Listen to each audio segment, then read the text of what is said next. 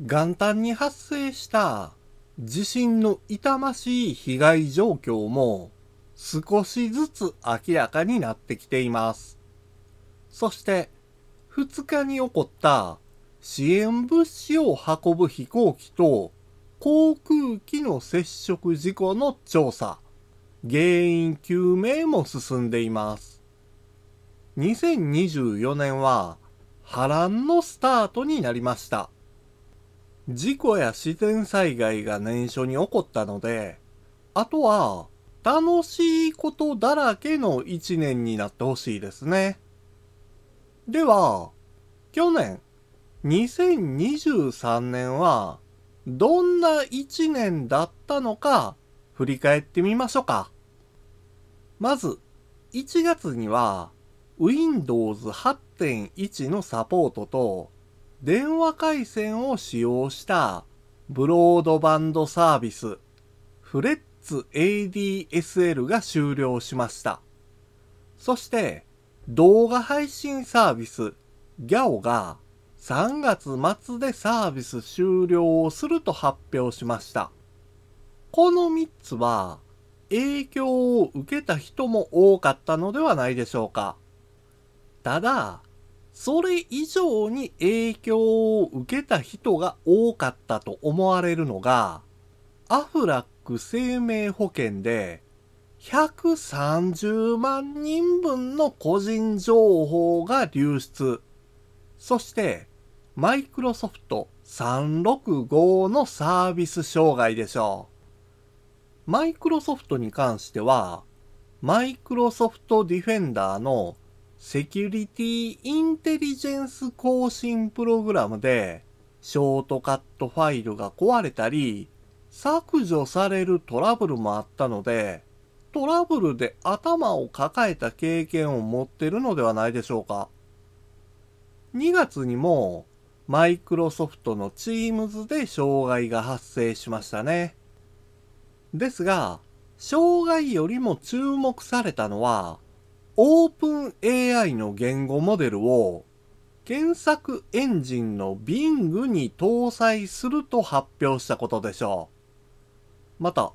ソースネクストが不正アクセスを受けて個人情報が流出したのもこの2月でした。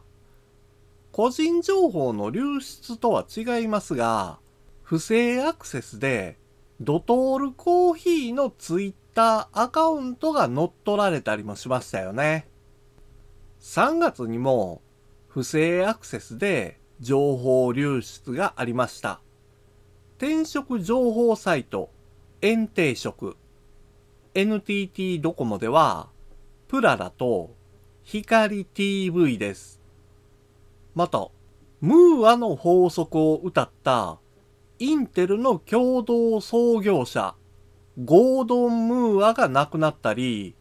ソニーグループとパナソニックホールディングスの有機 EL パネル開発部門を統合して設立された JOLED が民事再生の手続き開始を東京地裁に申し立てたことも衝撃的でしたね。4月は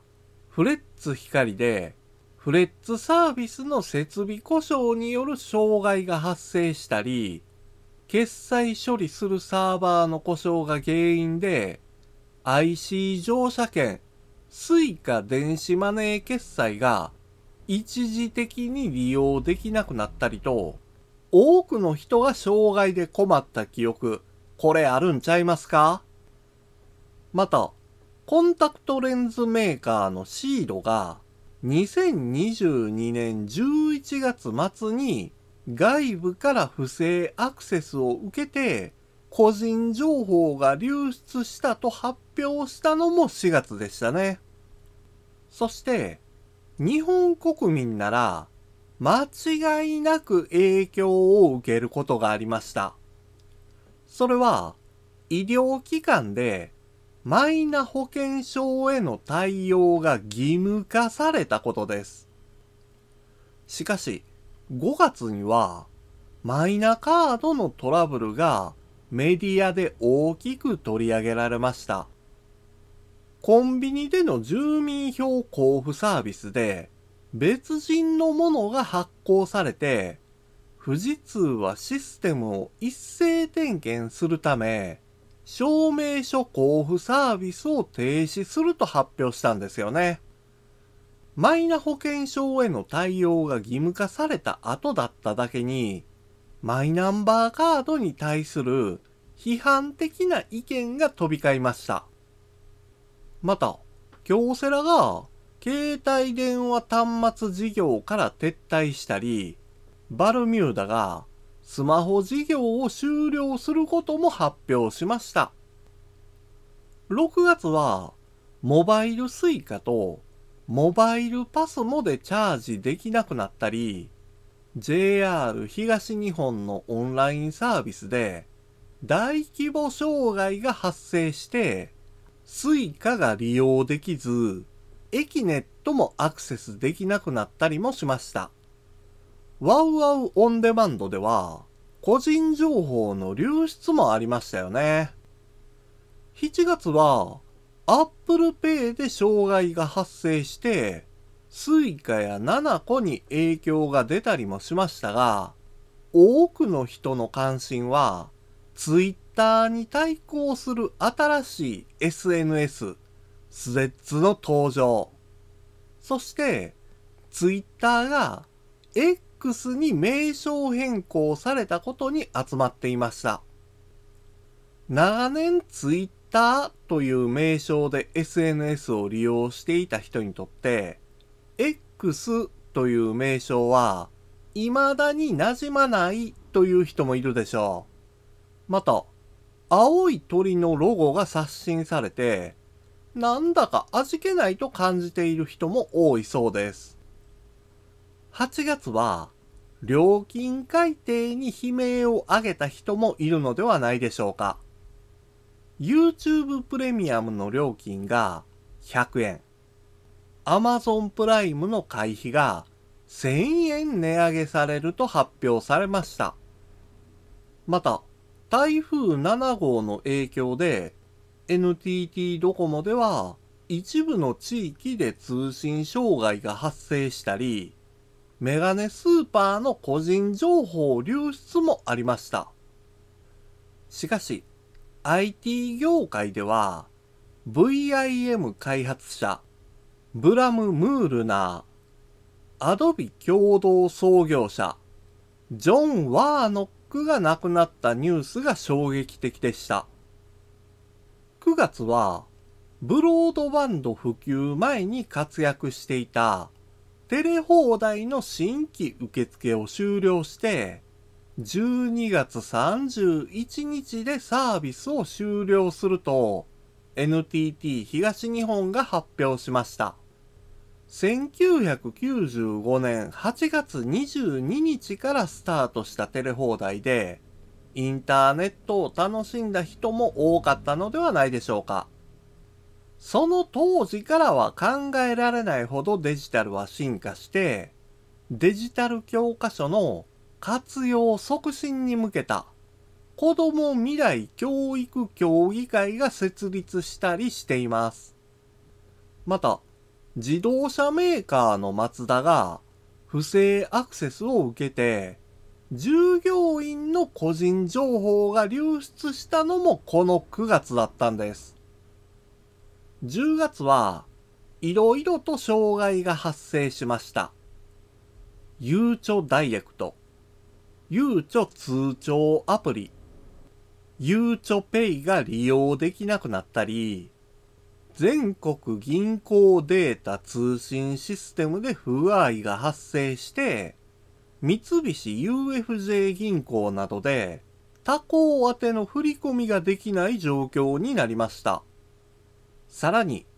ケーブルテレビ j コムでも通信障害が発生していました。そして、衝撃的だった個人情報流出もありましたよね。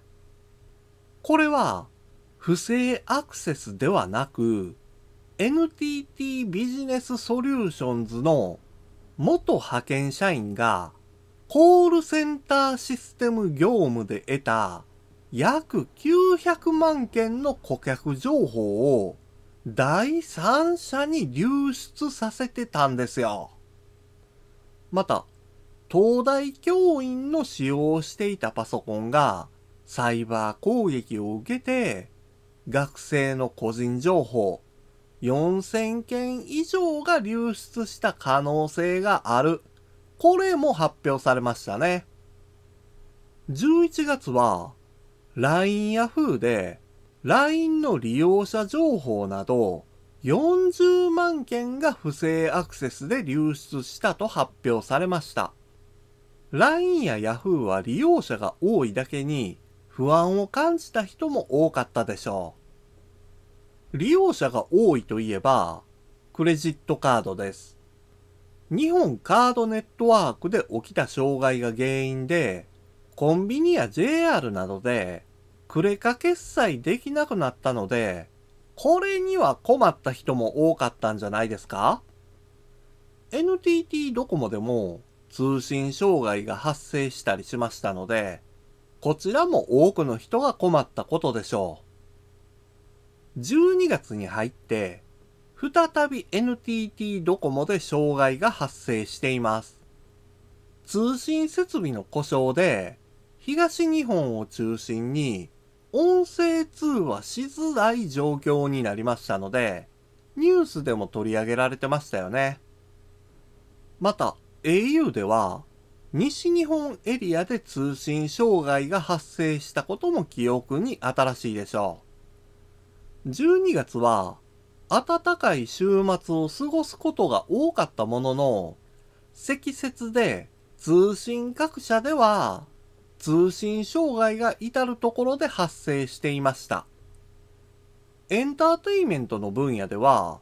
ゲームの見本市 E3 の終了が発表されましたので、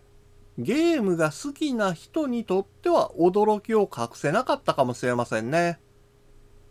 駆け足で、ざっくりと去年、2023年の出来事を取り上げてみました。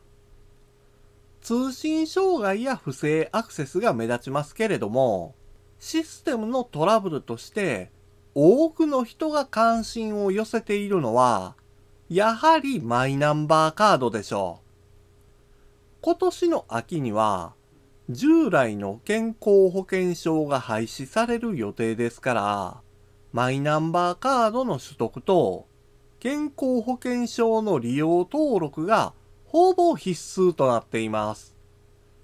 マイナンバーカードのメリットは多くあるんですが、高齢者にとっては利用するのが難しいと感じられます。さらに、システム的な不安やトラブル対応など課題もあるでしょうから、どのようになるのか目が離せません。